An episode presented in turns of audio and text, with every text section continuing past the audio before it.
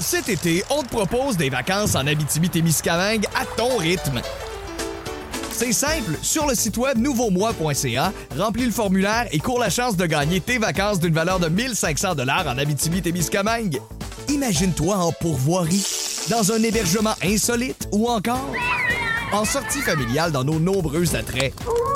Une destination à proximité t'attend. L'Abitibi-Témiscamingue à ton rythme. Propulsé par énergie. Amateurs d'arts martiaux mixtes, bienvenue dans la cage.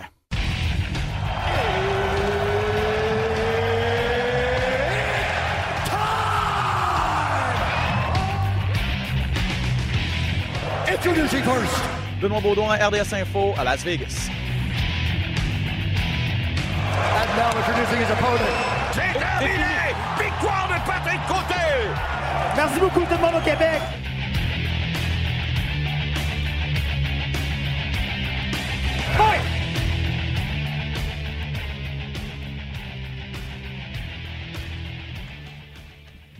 Salut tout le monde, Ben Baudouin en compagnie de Pat Côté. Bienvenue à cet autre épisode de Dans la cage, votre podcast dédié aux arts martiaux mix. Pat, Yes. en forme? Très en forme. Excellent. Oui, Aussi, on va revenir bien sûr dans cet épisode grandement sur l'UFC 246. Écou- Écoutez, pas le choix, on a commencé l'année euh, arts martiaux mixtes avec un super gros gala, une super grosse finale à tout le moins. Exact. Connor a donné tout un show, mais si vous avez payé pour ça, et plusieurs ont payé pour ça, évidemment, euh, si vous vouliez avoir un long combat, vous n'avez pas été servi. Mais au moins, euh, ça s'est terminé avec un KO, un KO percutant, et on peut dire que pour la suite des choses, le scénario s'écrit, euh, pas facilement, mais ça- peu importe ce qui va se passer avec Connor, ça va être un beau scénario. En tout cas, ça, Ouais, mais moi, j'étais un peu ambigu avec ça. là. On a payé pour ça, ça a juste duré 40 Ouais, ans. non, c'est ça. Faut pas voir ça comme ça. donné, là, faut pas que tu vois ça comme ça. Là. On sait jamais ce qui peut arriver en arts martiaux mix. C'est pour ça que ce sport-là est devenu tellement populaire dans les dix dernières années. Qu'il y a tellement d'imprévisibles dans ce sport-là qu'on sait jamais à quoi s'attendre. Des fois, ben, ça dure 40 secondes. Des fois, ça fait un combat plate de 15 minutes comme qu'on a eu en, ça. demi-finale. On peut pas, on peut jamais, jamais euh, contrôler ce qui se passe là-dedans. Mais écoute, euh, l'important, c'est que ben, Connor est revenu, il est revenu par la grande porte. Puis, euh, écoute, il y a bien des choses à dire là-dessus. là. Ouais, on va revenir sur le combat, sur la suite des choses pour Connor, même, et même ce qui, a, ce qui a mené au combat, là, parce qu'il s'est passé des choses quand c'est durant l'épisode de la semaine euh, dernière, mardi, euh, il y a quand même eu une conférence de presse. Depuis ce temps-là, il y avait eu la pesée, tout ça. Donc, euh, on, va, on va faire un, un gros récapitulatif de la semaine de l'UFC 246. On va parler de ce qui s'en vient la semaine prochaine à l'UFC, qui va être du côté de Raleigh, en Caroline du Nord, euh, pour un gala. Euh, et on va parler bien sûr de la finale, mais des autres combats également qu'il y a eu à l'UFC 246. Euh, donc bref, euh, beaucoup de choses au menu pour vous dans cet épisode de Dans la cage. Si euh, vous n'avez pas eu la chance de voir le combat entre Cowboy Cerrone et Conor McGregor, sachez qu'on le disait, ça a duré 40 secondes. Conor McGregor, gros KO, et il a volé une page un petit peu du, livre à, Donald Cerrone parce que ça a commencé... En fait, le coup de pied à la tête, qui est une des armes favorites de Donald Cerrone, a fait beaucoup de dommages. Ça s'est terminé en- avec des coups de poing au sol, mais euh, comment comment t'as comment t'as vu cette performance-là? Comment t'as t'as apprécié cette performance-là de Connor, Pat? Si- J'ai ben, j'ai apprécié la performance de Connor. J'ai été beaucoup plus déçu de la performance de Cerrone. Je ne sais pas ce qu'il y a mentalement, Cerrone, là, mais il- à toutes les fois qu'il y a un combat important, toutes les fois, toutes les fois qu'il y a un combat important, on parle de contre Rafael Dos Anjos, contre Nate Diaz. Euh, là, il est sur trois défaites de suite, trois knockouts de suite, là, on s'entend. Euh, il, y a, il y a tellement de difficultés à boucler la boucle lorsque c'est un combat ultra important. Il n'a jamais été capable de gagner un combat vraiment, vraiment, ou même, même pas. Il n'a même pas gagné un gros combat qu'on s'attendait face à un gros nom. Euh, et ça, écoute, ça va, le rester, ça, ça va rester collé à lui toute sa, toute sa carrière, spé- spécialement dans un, un combat de la sorte. Euh, on s'attendait à ce qu'il sorte peut-être un petit peu plus fort. Je sais pas, il semblait être gelé sur place. Peut-être qu'il pensait pas qu'on allait recommencer aussi agressif que ça. Ben. Après 15 mois d'absence, peut-être qu'il pensait qu'il allait être un petit peu plus euh, gêné et timide dans ses attaques. Rentrer directement avec une gauche. Puis une chose qu'on n'a pas vue, euh, ben, ça s'est passé extrêmement vite. Moi, je l'ai revu par après parce que sinon, je l'aurais mentionné euh, lorsqu'on a décrit les combats. Euh, quand Connor lance sa gauche en partant, Cerrone dock en dessous et il vient comme pour aller chercher les jambes. Son visage frappe sur la cuisse. On dirait que ça l'a sonné. On dirait vraiment là qu'il il- ça l'a sonné. Il a comme, il a comme voulu reprendre ses esprits puis il est resté collé. Puis après ça, il a, a eu des coups, d'épaule, puis il bougeait pas pantoute. Puis quand on regarde à la reprise, tu le vois directement après. Il a shooté pour aller chercher la jambe, sa, sa- tête a frappé contre la jambe, puis il est devenu comme inerte. Il est devenu comme straight sur place, puis il bougeait plus. J'ai comme l'impression que ça a fait une différence. Lui-même, c'est comme knocké contre la, cuisse euh, de Connor. Il a jamais eu la chance de, rentrer dans ce combat-là, c'est le cas de le dire. Pas parce que, bon, tu l'as dit, grosse gauche. Ben, en fait, s'il s'attendait pas à ce que Connor commence fort, ben, il était peut-être le seul. parce que Connor est reconnu pour commencer fort ses combats. Oui, ça faisait 15 mois. Mais c'est surtout aussi que Cerrone, une de, sa, une de ses marques de commerce, ou quelque chose qui lui colle à la peau, c'est de, d'avoir de lents débuts de combat. Tous ses adversaires ont avantage à, pre- à- à essayer de sortir fort pour euh, pour pour pas laisser le temps à Cowboy justement de- de- d'entrer dans le combat. Donc avec l'expérience qu'il a, je peux pas croire, j'ose espérer qu'il pensait pas que Connor allait commencer euh, euh, de façon timide. Tu l'as dit, jamais eu la chance de rentrer dans le dans le combat. Euh, oui, le coup de coude. Les, les coups d'épaule ont, fait pas mal jaser aussi. Est-ce que c'est une technique que tu avais déjà vue? Pour ceux qui l'ont pas vu, euh, tout de suite après la, la première séquence, il y a eu un, un- un clinch, un corps à corps. Et puis c'est à ce moment-là que Connor a, a donné des, vraiment des coups d'épaule avec son épaule gauche sur le nez. Peut-être trois ou quatre coups de poing, sur, euh, ben, coups d'épaule en fait, sur le nez de Cowboy Cerrone. Puis ça semble même avoir créé un, un- un saignement de nez. On ne sait pas si ça lui, a, si ça lui a cassé le nez, mais Ben écoute, on l'a déjà vu ça. John Jones, c'est lui qui avait amené ça en premier. Lorsqu'on était au corps à corps, il faisait des espèces de, de, de- de coups avec l'épaule, mais, jamais mais- au... mais pratiquement juste plus pour se, se défaire de son Ouais, adversaire. c'est ça? ça. Euh, vraiment de la sorte comme telle, un coup agressif, offensif. Euh, partir de l'épaule, on a rarement vu ça vraiment, mais euh, on a bien vu que le premier coup qu'il a, utilisé, il l'a- dérangé. Puis après ça, ben, il a continué. Cerrone, il faisait rien, il restait, à ça, il restait sur place. Donc, euh, puis par la suite, ben, le coupé à la tête, c'est, c'est un peu le karma qui vient rechercher Cerrone. C'est. Il l'avait comme, il l'avait, il Popularisé. prédit. Ouais, mais il l'avait prédit Ouais. aussi dans ce combat-là. Il a dit, je vois le combat se terminer avec un, un knockout coupé à la tête. Ben là, il goûte à sa propre médecine. Mais à un moment donné, tu sais, Cerrone, là, on sait, il était ultra actif. C'est lui qui a le plus de combats, le plus de victoires. Il y a les bonus, il y a, les il y a des records partout. OK? Euh, sauf qu'on regarde dans ses 11 derniers combats, là, il y a juste 4 victoires. Et puis là-dessus, là, il s'est fait knocker une coupe de fois, là, je te dirais. Là, tu sais, sur, sur 7 défaites, là, il s'est fait knocker 5 fois. Euh, Ça commence à le rattraper. et peut-être que là, maintenant, le poids des années, le poids des combats, puis le, le nombre de combats commence à le rattraper tranquillement. Et veut, veut pas, là, puis je dis pas que c'est ça, ben, mais veut, veut pas, tu sais, il est devenu papa aussi. Mhm. Son attention est peut-être plus à 100% dans le combat. Même si c'est Cerrone, on sait, on, on le connaît, c'est un, un gars qui c'est un gars extrême, il fait plein d'affaires extrêmes. Il reste que, tu sais, il, il met plus souvent son emphase quand on voit, on le voit ses vidéos sur son fils. Puis, puis c'est correct, là. Mais c'est juste, tu sais, peut-être que sa, sa mentalité est plus où ce qui était. Est sur trois défaites de Mais- suite, trois knockouts.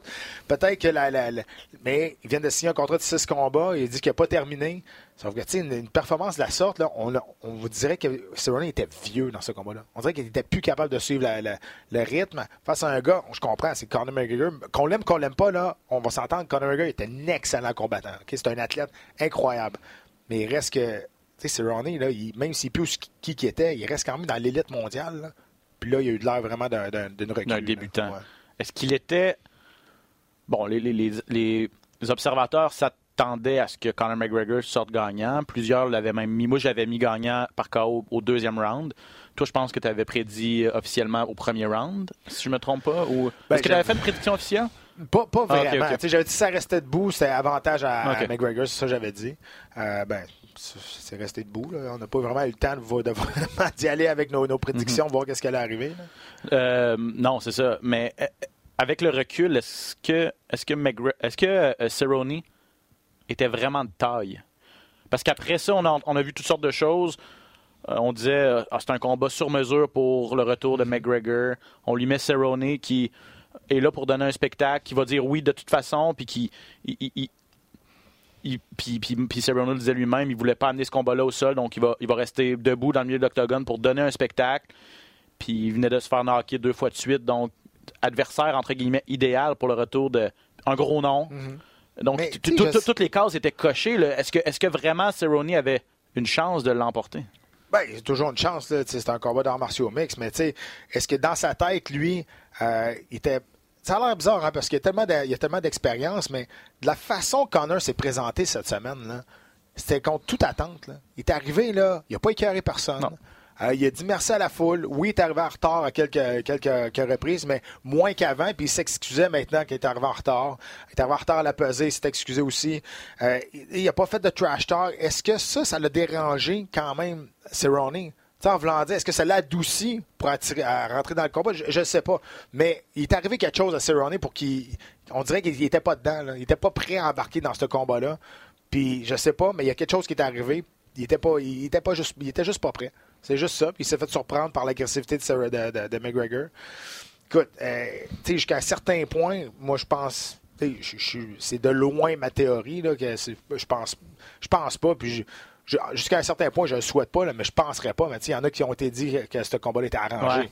Euh, mais Cerrone, là, je pense pas que c'est un gars qui, euh, il en a fait beaucoup d'argent il a fait peut-être D'après moi, il a fait à peu près 5 millions, ce combat-là. Quand on regarde, oui, il faisait 200 plus 200 000, mais s'il fait, s'il a signé un nouveau contrat avec des, des, des points pay-per-view, peut-être à 3-4 euh, 3-4 piastres du, du pay-per-view vendu, t'en vends un million, ben, tu veux, veux pas, fais, fais les comptes, là, ça fait 4 millions.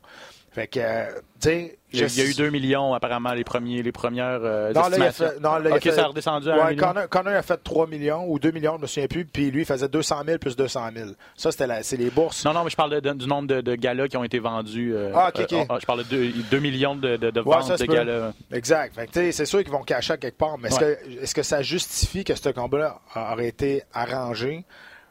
Écoute, j'ai de la misère à, à croire ça, puis je veux pas croire ça, puis surtout pas de la, Non, moi non surtout plus. pas de la- surtout pas venant de Cowboy Cerrone. Il y, a, il y a trop à risquer que, que ça sorte à quelque part ou de quoi de même. Tu sais, sa legacy quand même, son héritage à Cerrone, c'est un des favoris de la foule. Je pense pas qu'il oserait faire ça. Non, Cerrone a, a- a gagné des gros combats, a perdu de très gros Mm. combats aussi. C'est pas le premier, c'est pas le dernier. Euh, ben, en tout cas, on sait pas si c'est le dernier. Là. Il- Lui, lui veut continuer, mais c'est clairement pas le premier gros combat qu'il perd. Euh, je veux dire, non, je pense pas non plus. J'y crois pas du tout à cette théorie-là que, c'est arrangé. Puis de toute façon, si c'est arrangé, est-ce que tu, tu perds en 40 secondes ou tu essaies de durer ça un peu plus longtemps? Je veux dire, vous recevrez un coup de pied au, au visage. Puis on- Ben, ça il, il saignait pour que- vrai. Là, je veux dire, on le voit, là, c'est pas arrangé ça. Là, il, a, il a probablement le nez cassé dans Ben, les premières secondes du combat, puis recevait un coup de pied euh, sur le coin de la mâchoire. Là. Ah, puis il y en a qui disaient qu'il a reçu un coup de pied par juste les orteils, mais tu sais, veut, veut pas, c'est un coup de pied pareil dans le visage, puis il s'était fait ébranler avec les, avec les coups d'épaule. Jusqu'à un certain point, tu peux arranger si tu fais passer une soumission, tu vas, tu, tu vas, mais tu sais, des coups de poing, là, je veux dire, à un Mais moment non. donné, euh, tu sais, mais en tout cas, euh, moi, je crois pas à cette théorie-là. Je crois plus que Cerrone, peut-être qu'il était pas focusé à 100% à ce combat-là. Il allait là, puis euh, ça a été vraiment le, le Conor McGregor show, mais pas qu'on sait- comment qu'on s'attendait. On Non. dirait que j'ai comme l'impression que j'ai peut-être fait déranger par l'attitude Ouais. humble de McGregor, puis ça, ça, ça l'a surpris beaucoup de monde. Bon, parlons de McGregor, parce que c'est un gros combat pour lui. Retour après 15 mois, devait absolument gagner. Non, non seulement il gagne, mais il gagne de façon ultra spectaculaire. Et, et on le disait, s'il y avait des points d'interrogation autour de, de, de, de Conor McGregor, ben là, sont, sont dissipés parce que il est de retour au sommet, il est de retour sur son trône, et là, il peut, il peut décider ce qu'il veut faire. Ouais.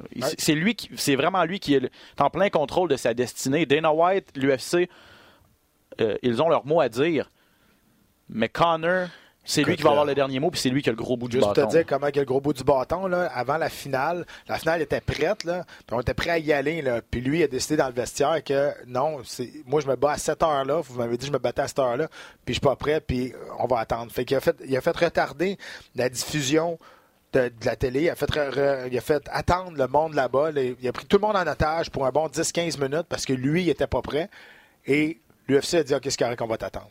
C'est qui qui mène, là? Eh, On va s'attendre, c'est Connor. Et avec une grosse victoire de la sorte, ben oui, t'as raison, il peut faire ce qu'il veut.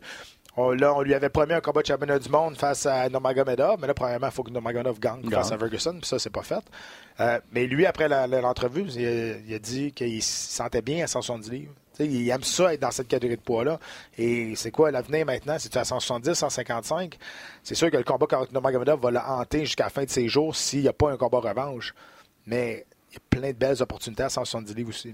C'est des combats qu'on veut voir. là.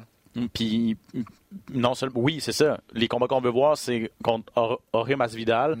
Tu regardes sur les réseaux sociaux, tu- puis c'est pas mal ça que les gens veulent voir. Dana White euh, repousse ça. Il veut faire Masvidal contre euh, Kamaru Usman. Euh, là, il y a la trilogie contre Nate Diaz, qui est un autre, une autre option, qui ouais. pourrait être à 170 livres également. Euh, mais Dana White veut vraiment Habib. Et là, tu l'as dit. Bon, il reste deux choses qui doivent arriver à ce moment-là. Habib doit battre Tony Ferguson, c'est loin d'être fait. Et ça, ça se passe au mois d'avril. Ouais. À quel moment, à quel moment, euh, à quel moment euh, Habib va, va revenir après ça s'il gagne? Parce Ça va que, prendre- euh, c'est c'est pas le genre, lui, c'est pas le genre de gars qui se bat quatre Non, fois ben, par il va année. avoir le Ramadan fait, aussi. fait que ça va être un autre va six mois. bientôt. Après avril, il y a le Ramadan qui arrive pas loin. Là. Fait que, tu sais, lui, il se bat pas pendant ce temps-là. Il là. se bat pas, que, il se bat, il se bat pas probablement avant, le- avant le mois de septembre. Ouais, euh, minimum. Minimum. Euh, euh, Là, est-ce que ça veut dire, le, puis le Connor, lui, veut se battre trois fois, là? il veut se rebattre avant la fin de l'été. Et là, Ouais. même son entraîneur, là, que, euh, voyons, John Kavanagh. ouais, John Kavanagh. Il a dit il y a un combat qui nous intéresserait beaucoup, ça serait contre Justin Gagey, Mhm. mais à 170. Fait qu'on veut comme on veut continuer à 170 livres. Et moi, je trouve que c'est une bonne. C'est une bonne stratégie d'arriver à 170 livres pour son combat de retour dans, après 15 mois. Il n'était pas obligé de faire une grosse coupe de poids, une, une dés- déshydratation drastique. Il est arrivé, il était en pleine forme, en pleine position de ses moyens. Il semblait en forme aussi, en santé. Mais là, reste à voir, est-ce qu'il va continuer à 170? Parce qu'on s'entend, un cowboy, c'est pas un gros 170. Là. Mais tu sais, s'il s'en va se pogner contre euh, des gars comme Darren Till, des gars contre euh, des, des gros bonhommes là, quand même, là, c'est peut-être Ben, contre la contre. Ousmane, disons, en, lutte. Là, disons, il n'a pas été capable de, de- de- de- Il y a eu de la difficulté à gérer la lutte de Nurmagomedov qui pesait à, à 155 livres.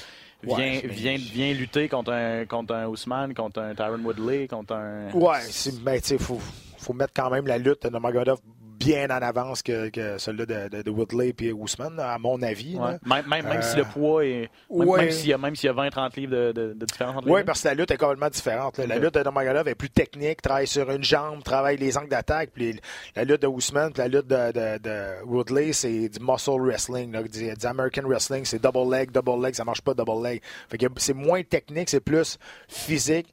Puis tu vois que tu vois euh, c'est beaucoup plus technique euh, Ok. son genre de lutte. là. Mais, mais au niveau force physique, force brute, justement. Ah, ben oui.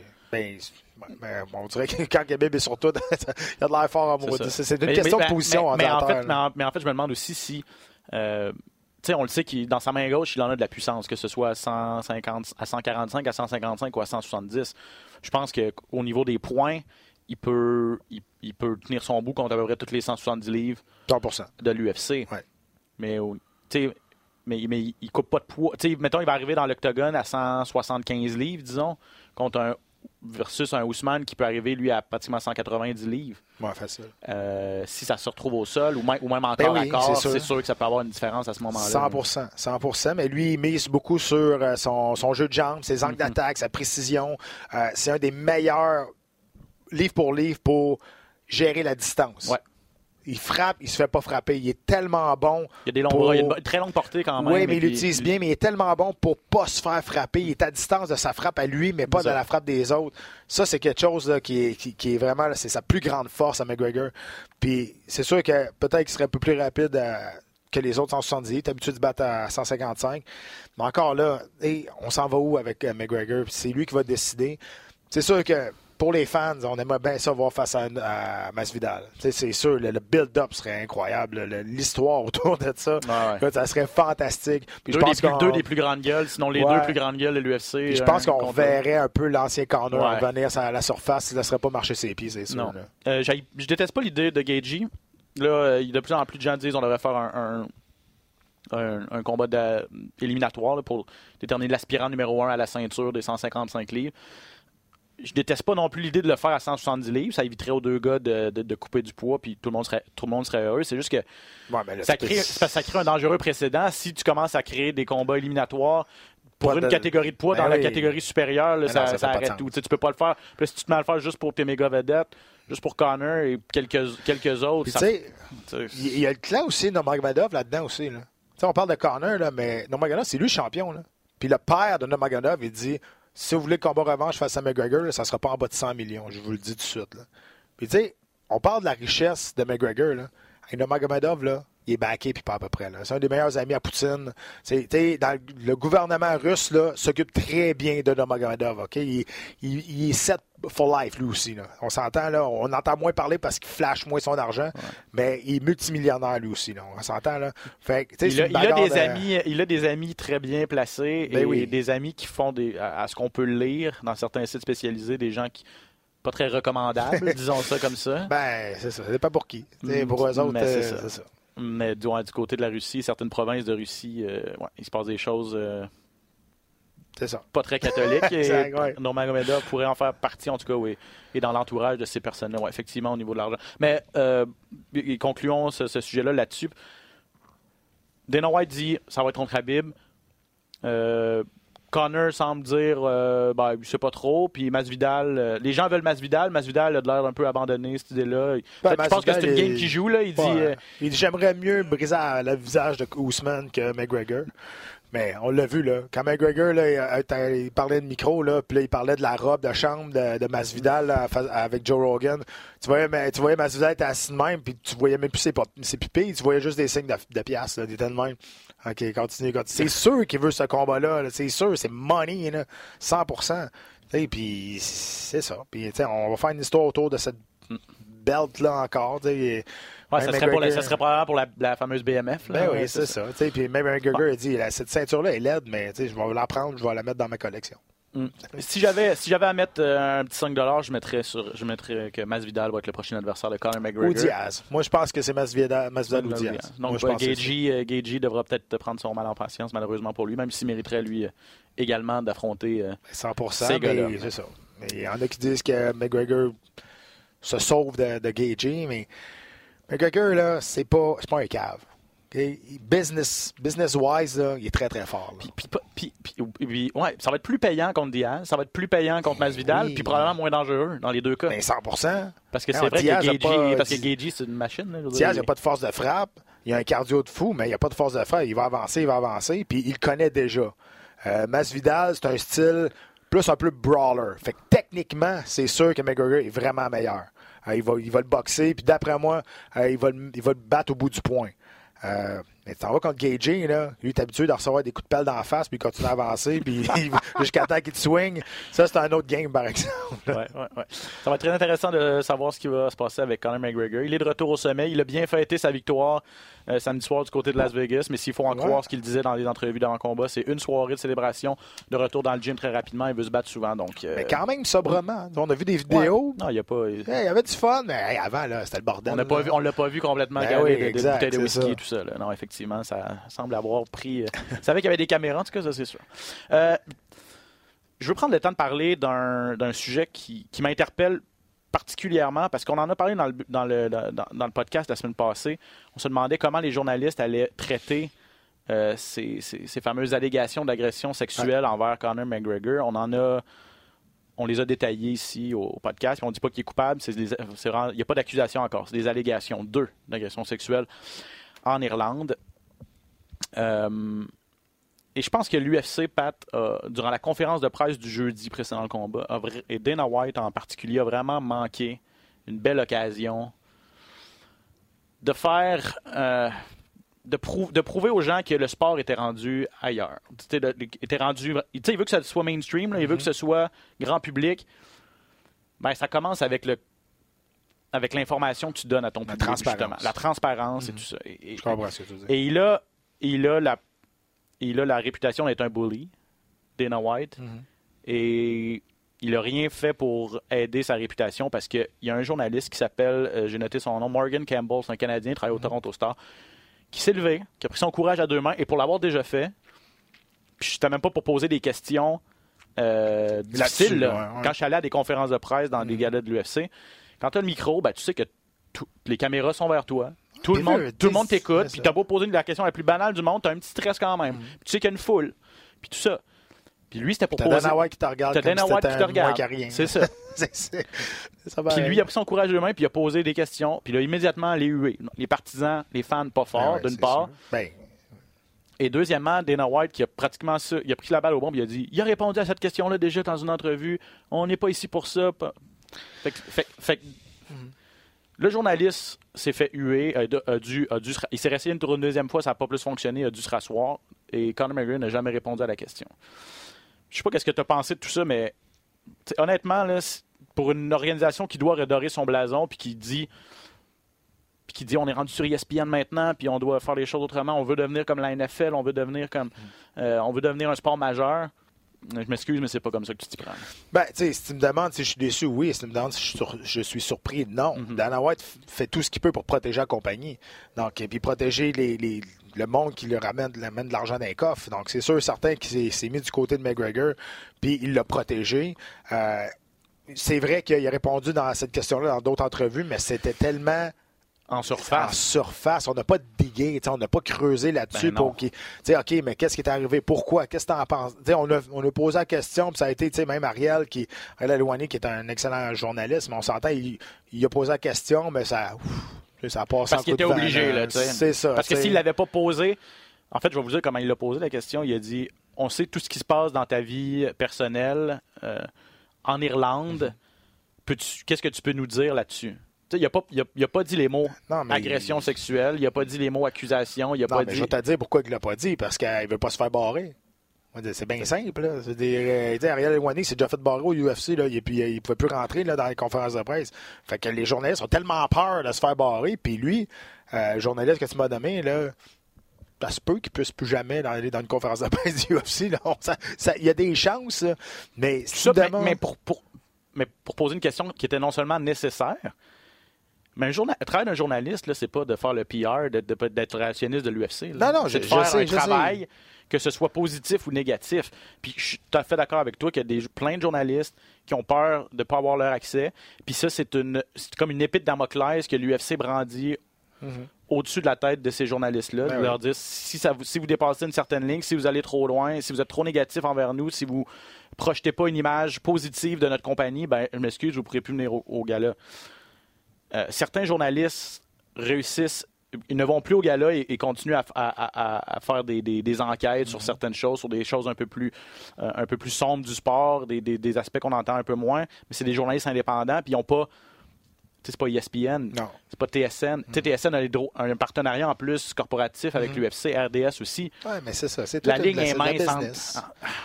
Puis c'est ça, la ligne est mince entre, euh, entre qu'est-ce que tu oses faire puis qu'est-ce que tu veux faire. C'est- très différent. Euh, en même temps, je c'est pas pour le défendre, je défends pas Dana White, mais je comprends qu'est-ce qu'il a fait. Lui, il est là pour protéger la compagnie, puis c'est sûr que conférence de presse pour faire la promotion du combat et non pas rentrer dans les, les vies personnelles de, de- de ses combattants. Moi, je dis la pensée. Je dis pas ma pensée, mais je dis c'est ça, c'est ça qu'on fait pour une conférence de presse. Fait que lui il a voulu mettre un stop tout de suite. OK, on va parler du combat là, c'est pas une conférence, c'est pas un one to one, c'est pour parler Cowboy était là, puis on parle du combat, puis qu'est-ce qui arrive, c'est quoi la stratégie whatever. Il, il voulait que ça soit ça reste PR Sportif. sportif. Euh, je dis pas que c'est bien, je dis pas que c'est pas bien, mais c'est ça qui est arrivé. Mais c'est sûr et certain que s'il y a un journaliste qui, à un moment donné, il va plus en profondeur, ben, j'ai comme l'impression que ça va être la dernière entrevue qu'il va faire avec euh, Connor. Mais c'est triste, hein? C'est plate, mais c'est ça.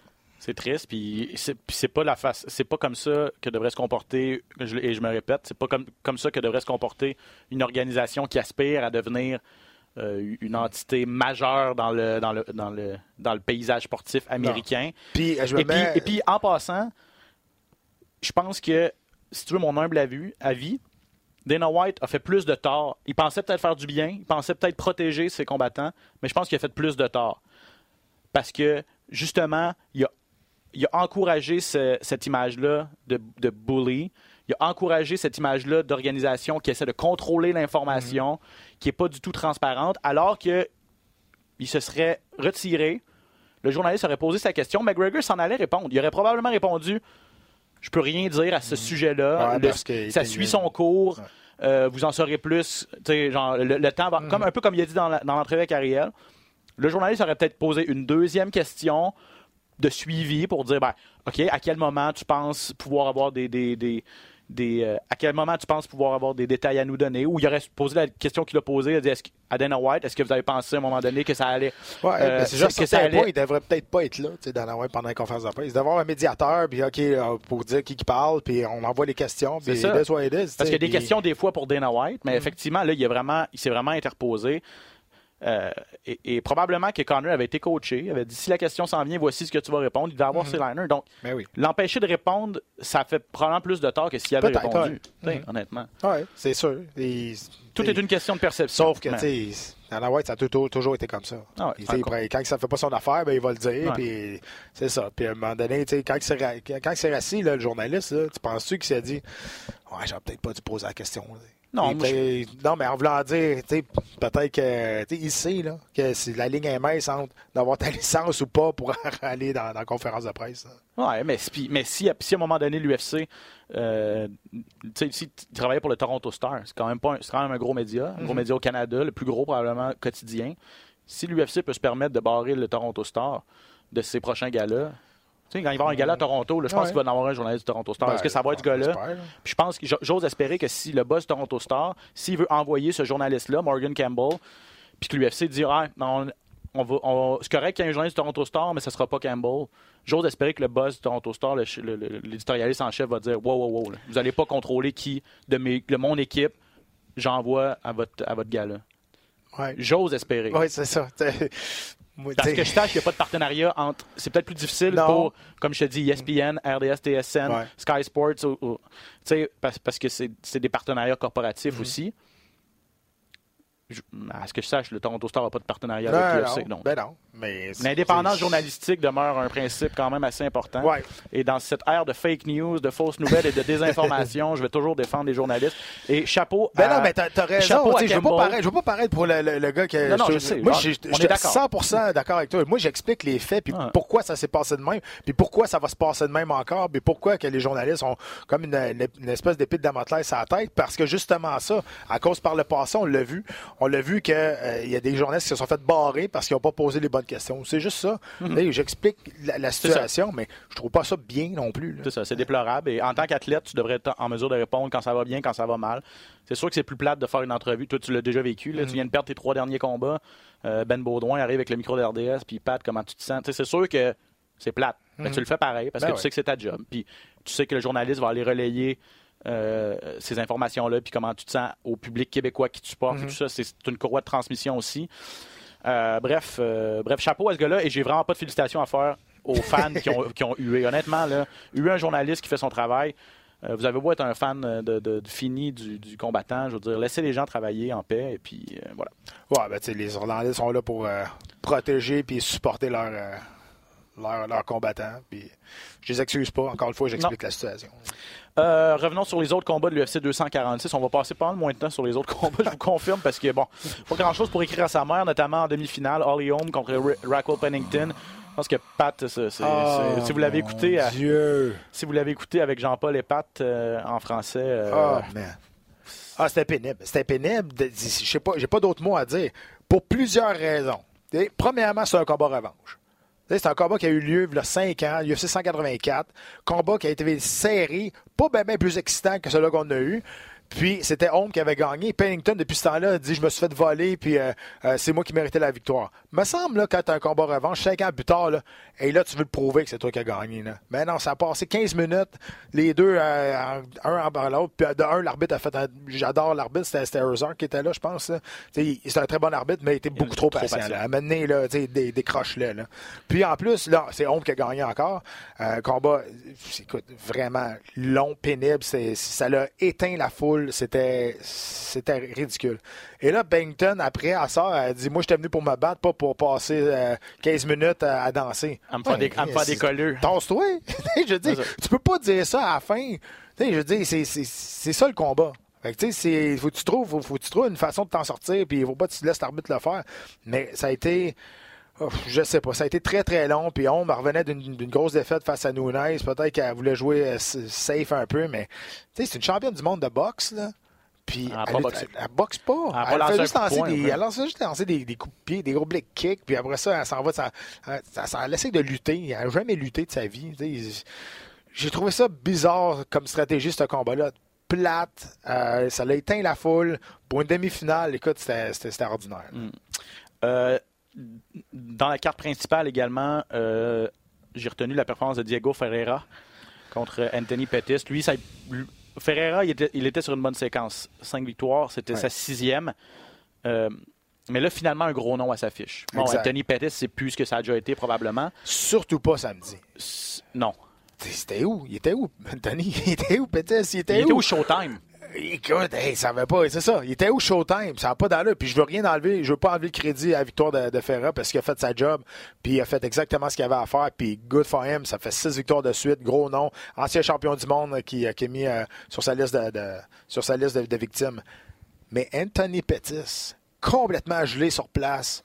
Laissait- le laissait avancer, se mettait lui-même contre le grillage, aucun footwork, euh, aucune explosivité, rien, rien. Il était, gelé, il était mort. Il n'y a rien qui se passait. Très, très déçu de sa performance. Vraiment, là, c'est. il, était, il était pas là. Il était pas dedans, pas en tout. Je sais pas s'il était malade ou il était arrivé quelque chose.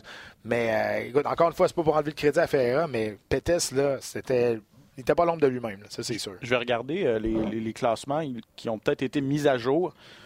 Parce que, bon, euh, Ferreira avec 6 victoires de suite chez les 155 livres. Si je ne me trompe pas, il était 15e. Il était tout juste dans le top 15. Ben, il n'était pas rentré encore. Il était En pas rentré encore, il n'était pas, encore- rentré. Et puis là, euh, Diego, ah, c'est ça, il était, là, il est 11e. C'est ça. Il a pris la il place était- à Pettis. hein. Il n'était pas, il était pas classé. Peut-il. Euh, bon, c'est un gars qui, c'est un gars qui est très bon en jiu-jitsu. Ouais. Il a terminé ça avec un, un étranglement arrière. Il a bien travaillé. A failli l'avoir au premier round. Mhm. Finalement, au deuxième round, a réussi à aller chercher sa soumission. Euh, a beaucoup amélioré, en tout cas, à, à- à ce que je peux voir, a beaucoup amélioré son jeu debout également, son striking. Ouais, il était vraiment unidimensionnel avant. Peut-il peut-il être une menace envers, je te donne des noms, euh, Paul Felder, Kevin Lee, euh, Dustin Poirier même.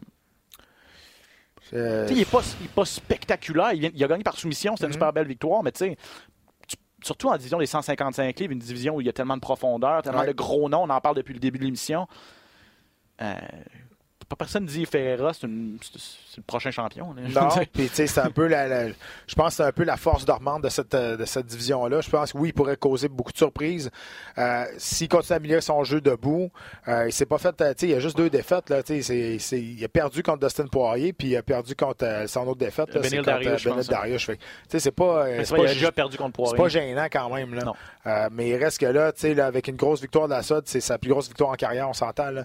Il vient de rentrer dans le top 10. Là, on va voir ce qu'il il va rentrer dans le top 15. Là, Là, on va voir ce qu'il vaut vraiment. là. Parce ça. que là, il va avoir des, des adversaires qui, là, on- il va pouvoir vraiment se. se- tu sais, P- Pettis, oui, là, mais si Pettis aurait performé comme d'habitude, on le voit, euh, je dis pas qu'il aurait gagné, mais on aurait pu voir un peu plus.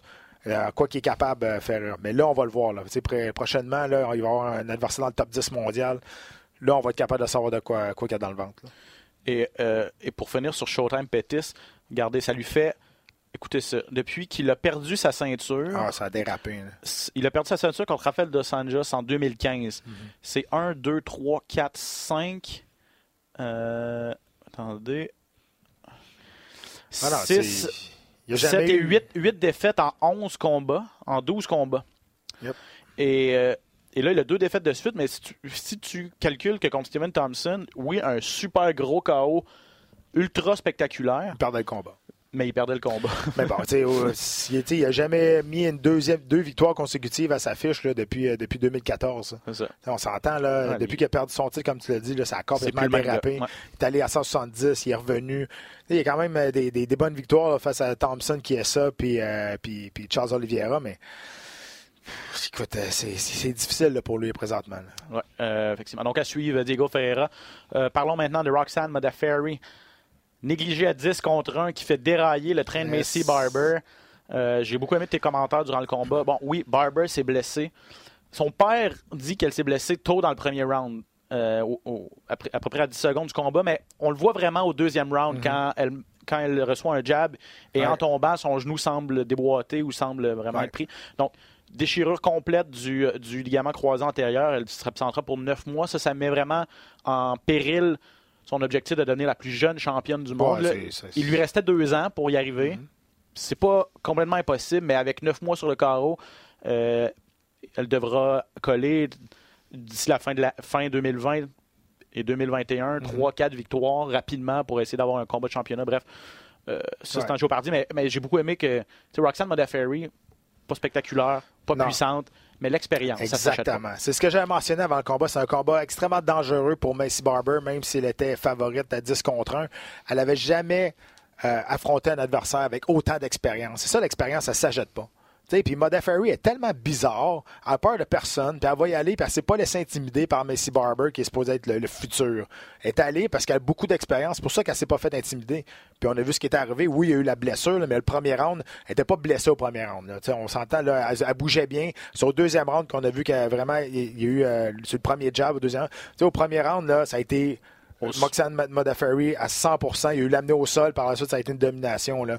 Fait c'est elle qui a gagné le premier round. Puis c'était pas à cause de la blessure. Après ça, oui, il y a eu une blessure. Il y a eu le, le beau diagnostic euh, de l'arbitre. Oui, euh, incroyable. là. Ça n'a pas d'allure. Mais, euh, tu sais, euh, c'est ça. L'expérience est parlée dans ce combat-là. Puis je l'avais. C'était le piège pour Messi Barber. Puis elle tombait dedans.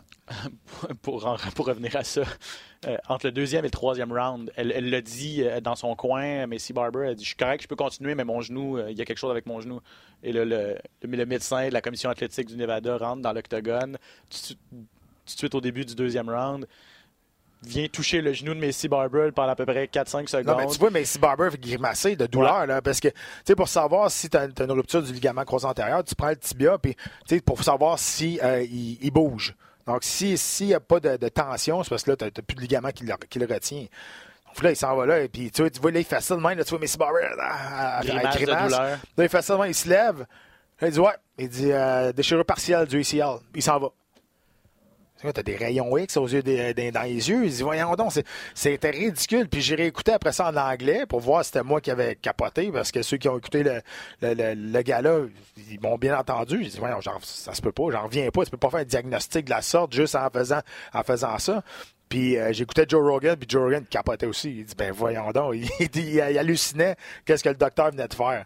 Tu sais, puis en plus, même si, tu sais, c'est une blessure, là. Tu sais, elle n'avait pas été capable de mettre du poids dessus. Fait que même si c'est une déchirure partielle, pourquoi il a laissé continuer le combat? Là, c'est une déchirure partielle, puis on attend que là, c'est une déchirure complète. Fait que là, il l'a laissé combattre. Fait que là, c'est dix fois pire présentement parce qu'il l'a laissé combattre avec une déchirure complète du ACL. Je sais, je suis passé par là. Moi, c'est minimum huit mois d'absence Ouais. avec une réhabilitation si tout va bien. Moi, là, il avait lâché après deux mois. Il a fallu que je me refasse réopérer. C'est pour ça que ça a duré un an et demi. Mais on ne sait jamais ce qui peut arriver. là. Non. Donc, euh, dur coup pour elle.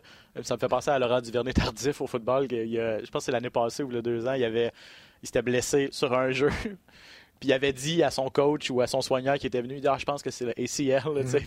Il s'était comme autodiagnostiqué Mm. Ouais, parce qu'il avait senti qu'est-ce qui s'était passé. Ben, c'est drôle, là, parce Mais que. c'est comme lui, c'est un médecin. Ben, c'est un médecin, il connaît, il connaît son corps, j'imagine, il connaît le- la biologie aussi. Ben, je c'est ne veux pas, dire que, le- ben, pas dire que médecin connaît pas non, ce qu'il a fait, mais c'est c'est un diagnostic un peu, un peu, trop, un peu trop tôt, là, effectivement. Un peu, hein. Pour parenthèse football, là, les, les joueurs des Chiefs, ils vont chercher une deuxième opinion sur Laurent après qu'il ait passé le- au doc médecin, euh, de- c'est ça. de- du médecin des, des Chiefs. C'était ça comique, ça. Euh, Sadiq Youssouf, euh, qui est venu à bout d'André Philly cette fin de semaine. Sadiq Youssouf, un des beaux espoirs à 145 Ouais. livres. Et on en parlait avec Charles Jourdain la semaine passée. On, Ouais. On disait que le gagnant de ce combat-là pour- pourrait être un, adversaire potentiel. euh, puissant, Youssouf, par exemple. Puis il gaspille pas de coups, une belle boxe. Super posé, très calme. Écoute, euh, puis euh, il affrontait un combattant qui avait beaucoup plus d'expérience que lui, un vétéran quand même, puis il est resté super calme. Tu as, fait raison, il dépense pas d'énergie pour rien. Ce qui fait que, oui, il est puissant, mais il est posé. Il attend, il attend ses occasions, il attend ses, il attend ses coups. Puis, euh, ouais, une belle performance pour, pour Youssouf, là, qui, euh, ça, là, ça va lui donner beaucoup d'expérience. Un 3 rounds de même contre André Fili, là. Ça, c'est de l'expérience en vente. le troisième gars de la filière nigériane après Francis Nganou, Kamaru Ousmane Yep. et Sadiq Youssouf à surveiller également. Euh, je trouve qu'il y a des gros jambons. Là. Je veux dire, si tu veux essayer d'amener ce gars-là au sol, euh, bonne chance. Pas Mm-hmm. que, puis, puis si- c'est Charles, son prochain adversaire, ce sera pas ça son plan de match, assurément, d'aller au sol avec ce gars-là, mais euh, il a l'air solide sur. Ben, ses Philly, pieds. il a réussi pense- à l'amener au sol, mais il a rebondi immédiatement. c'est ça, il est tellement puissant, c'est ça. Il est, Tout de il est suite, dur, il rebondit. il est dur à clouer au sol. Euh, non, c'est ça. Puis, puis, puis j'imagine qu'avec ses grosses jambes, la, la force de ses jambes est capable de générer énormément de puissance euh, dans ses points également, parce qu'on sait que c'est, tout, le corps là, qui travaille à ce niveau-là. Euh, puis en terminant, ma, ma, ma prédiction audacieuse de du Tristar là, qui va devenir euh, qui va battre tous les records cette année euh, après un gros coup parce que Nasrat Akparas a rencontré son homme en début de carte préliminaire Il, est, euh, il était ben trop énervé. Drew Dober, Drew Dober qui, a- qui, qui a passé un KO. Et puis, ben, dis-moi comment tu as, vécu ça du point de vue de l'Asparade, mais il faut parler de l'arbitre aussi, comme l'arrêt du combat qui a été très, très, tard. là, Très aussi. tard. Euh, je chantais Akparas, Akparas très nerveux. Euh, il avait de la difficulté. Il a perdu l'équilibre à deux reprises lorsqu'il lançait des coups. Il voulait trop en faire, trop rapidement. Puis on dirait qu'il était comme trop énervé dans ce combat-là. Puis Dauber est resté calme, il a placé ses coups, puis on a vu qu'il était précis. Puis quand il touche, ça touche solide. Euh, J'ai trouvé le, le, le, combattant qui a été plus calme dans ce combat-là a remporté le combat. Paras était, était comme partout, il sautait partout. Ouais. Euh, et puis il perdait l'équilibre lui-même en lançant des coups. Tu sais, je me répète, mais si vous regardez encore le combat, ça, c'est une c'est une preuve que le gars, il, il, il est comme pas là. T'sais, il veut trop en faire trop ouais. rapidement. Il oublie sa technique complètement. Il oublie sa là. technique, exact. Donc ça, ça a joué contre lui. Puis oui, tu fais, tu fais raison. Là, il, doit, il a dû avoir au moins trois coups de trop dans ce combat-là. Ouais. Euh, L'arbitre a été très, très lent à réagir pour, finir, pour terminer le combat. Euh, il nous reste quelques minutes, Pat. On va euh, parler de ce qui s'en vient en fin de semaine. Euh, le 25 janvier, c'est du côté de Raleigh, en Caroline du Nord. Curtis Blades, troisième aspirant chez les poids lourds, va affronter euh, Junior Dos Santos, le quatrième aspirant. c'est pas compliqué, c'est les deux derniers, les deux dernières victimes de Francis Ngannou Ouais. qui s'affrontent. Et bon, duel de poids lourd, on s'est Ouais, c'est toujours la fun. Puis les deux, les deux euh, cognes solides. Curtis Blade, peut-être plus un, un meilleur lutteur que Dos Santos, mais euh, Dos Santos va vouloir euh, tu sais, le locker, c'est sûr. Tu sais, C'est ça, ça son pain, son beurre. C'est une, une ceinture noire en jiu-jitsu brésilien. On l'a jamais vraiment vu travailler au sol. Euh, mais c'est des, des gros bonhommes. C'est le fun de- des, des poids lourds. Tout le monde aime ça. Euh, spécialement, là, on est dans le top 5. Fait que, tu sais, il y a moins de chances que ça tourne en rond puis il n'y a rien qui se passe. On l'espère. Euh, mais il reste que c'est un... tous les combats des poids lourds, ces gars-là, c'est tout le temps des combats importants. Parce que la division est tellement euh, instable que n'importe qui, entre guillemets, là, pourra avoir un combat de championnat du monde demain. Parce que la division n'est pas très, très forte. Ce qui fait qu'une grosse victoire face à un adversaire qui est dans le top 5, ça peut te propulser directement pour devenir un aspirant à la- au titre. Donc, tous les combats sont importants pour eux autres. Euh, Rafael Dos Anjos contre Michael Chiesa, ça c'est la demi-finale. Dos Anjos est cinquième chez les 170 livres. Chiesa n'est pas classé. Euh, Chiesa, euh, euh, très bon au, euh, très bon au sol, non? Oui, très, très bon. Très. euh, en anglais, on appelle ça sneaky. Il, il va. C'est pas un jiu-jitsu qui est conventionnel. Il est grand, il fait des affaires que juste lui est capable de faire. Euh, je pense qu'au niveau debout de, San, de c'est bien meilleur. C'est un gaucher, il frappe solide. Euh, au sol, c'est deux ceintures noires en jiu-jitsu brésilien, mais est-ce que Chiesa va être capable de réussir de tenir son bout debout? Euh, il est un petit peu moins propre, un peu plus échevelé là, debout. Moi, j'ai l'impression que ce combat-là, de, Sanjo- de va, vouloir le garder debout. J'ai bien l'impression qu'il va, il va vouloir le frapper dans les jambes, un peu comme qu'il a fait avec Nate Diaz, puis prendre avantage de son combat debout dans ce combat-là. Excellent. Et puis, euh, peut-être euh, jeter un œil sur euh, Arnold Allen, un Mhm. autre produit du gymnase Tristar, c'est un Britannique. euh, chez les 135 livres, si je ne m'abuse. 140 non, 145 livres aussi. Ouais, chez les poids, euh, les- Nick Lance. contre Nick Lance. devait affronter un adversaire qui a changé à la, à la dernière minute, là, mais euh, jetez un coup d'œil sur ce, ce jeune homme, Arnold Allen, un bel espoir de la division des poids plumes. Également, cette fin de semaine, euh, euh, retour de Chris Cyborg. En fait, son premier combat chez Bellator. Exact. Pour la ceinture des 145 livres aussi, il va affronter Julia Budd, une euh, Canadienne. Euh, Julia Budd, on, la- on la connaît pas beaucoup parce que, euh, de, de un, s'est jamais battu à l'UFC. Mhm. Mais ses seules défaites sont survenues en début de carrière. On parle de euh, début des années 2010. là. Mhm. C'est contre Amanda Nunez et contre Ronda Rousey. Exact. À l'époque où Ronda Rousey était intouchable et invincible, elle s'est fait passer une de ces fameuses clés de bras là, Dans les premiers, dans la- ouais. dans la- les premières minutes. Mais euh, bien hâte de voir parce que Julia Budd, depuis ce temps-là, elle a battu des filles, euh, des noms très intéressants, notamment Germaine Durandamy. Euh, et là, ben, Chris Cyborg, on le sait. Elle, ce qu'elle veut faire, c'est relancer sa carrière chez Bellator. Elle devient instantanément une des plus grandes vedettes, vedettes de l'organisation. Donc, euh, Mm. elle, elle s'est remis, elle a réussi à se remettre de sa défaite contre Amanda Nunez avec une victoire contre Felicia Spencer, son dernier combat à l'UFC. Mais hâte de voir ce que, ce que Cyborg va pouvoir faire chez, chez Bellator. Évidemment, on aimerait probablement qu'elle l'emporte. Euh, je sais- Ben, écoute, euh, tu sais, Julia Budd, c'est quand même. Oui, c'est sûr que c'est un nom moins, euh, moins vendeur que Cyborg.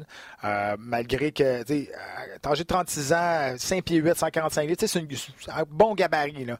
J'ai bien hâte de voir si ça va être capable de- de- d'y aller. D'y aller face à face avec, avec Cyborg. Cyborg qui est puissante, mais euh, je veux dire, c'est une spécialiste de, de- de combat debout aussi. Là. Julia Budd, sa moitié de ses victoires est obtenue par KO. Puis c'était le combat à faire au Bellator. C'était le combat à faire entre les deux là, pour savoir euh, pour aller chercher le titre. Euh, mais faut pas, faut pas euh, penser que Julia Budd est battue d'avance. Non, non, non, non. parce que- qu'elle a, elle a déjà défendu son titre, quoi, quatre, ou- quatre Mhm. fois, là, je pense, là, depuis qu'elle l'a acquis euh, chez Bellator. Donc, Ouais, elle détient exact. la ceinture depuis un certain temps. C'est la championne inaugurale de cette division-là euh, chez Bellator. Donc, euh, c'est toujours elle qui a détenu le titre. Donc, évidemment, probablement le plus, plus gros défi de sa carrière Ouais. depuis ces fameux combats-là, contre celui contre Ronda Rousey. entre 2011. autres, là. C'est la dernière fois qu'elle a perdu, c'est en 2011. Ah ouais, c'est ça. Il y, a, il y beaucoup d'eau qui a coulé sous Ouais. les ponts. Donc, euh, alors d'avoir et, et Cyborg a plus cette, nécessairement cette aura d'invincibilité qu'elle avait. là. Euh, Amanda Nunez a fait une très, un, un très beau travail contre elle, Mm-hmm. mais elle a fait un très beau travail pour euh, aux yeux des autres combattantes aussi. C'est-à-dire Ouais. la façon dont elle l'a battue. Euh, elle, euh, ça, ça a fait le déclic aux autres combattantes, aux autres filles. Ah, que cette fille-là n'est pas invincible finalement. Ben, c'est parce qu'elle s'était jamais fait frapper vraiment. Là. Puis on l'a vu lorsqu'elle se fait frapper, eh bien là, c'était c'était tout nouveau pour elle. là. Donc peut-être en la débordant, puis en taux, puis être, être capable de placer un coup de puissance qui pourrait la déranger en début de combat, ben, ça pourrait tourner en faveur de, de Julia Budd. Excellent, Pat. Merci beaucoup. Merci beaucoup d'avoir été là, tout le monde. L'UFC Rally, 20h sur les ondes de RDS2 ce samedi avec cet homme, Yes. Patrick Côté et Jean-Paul Chartrand à la description. Euh, merci beaucoup. On se retrouve la semaine prochaine pour un autre épisode de Dans la cage. À bientôt, tout le monde.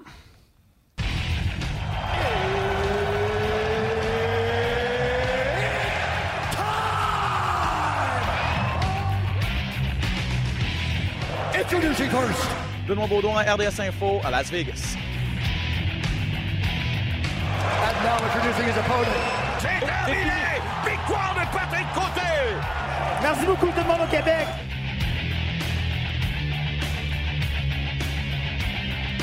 Fight!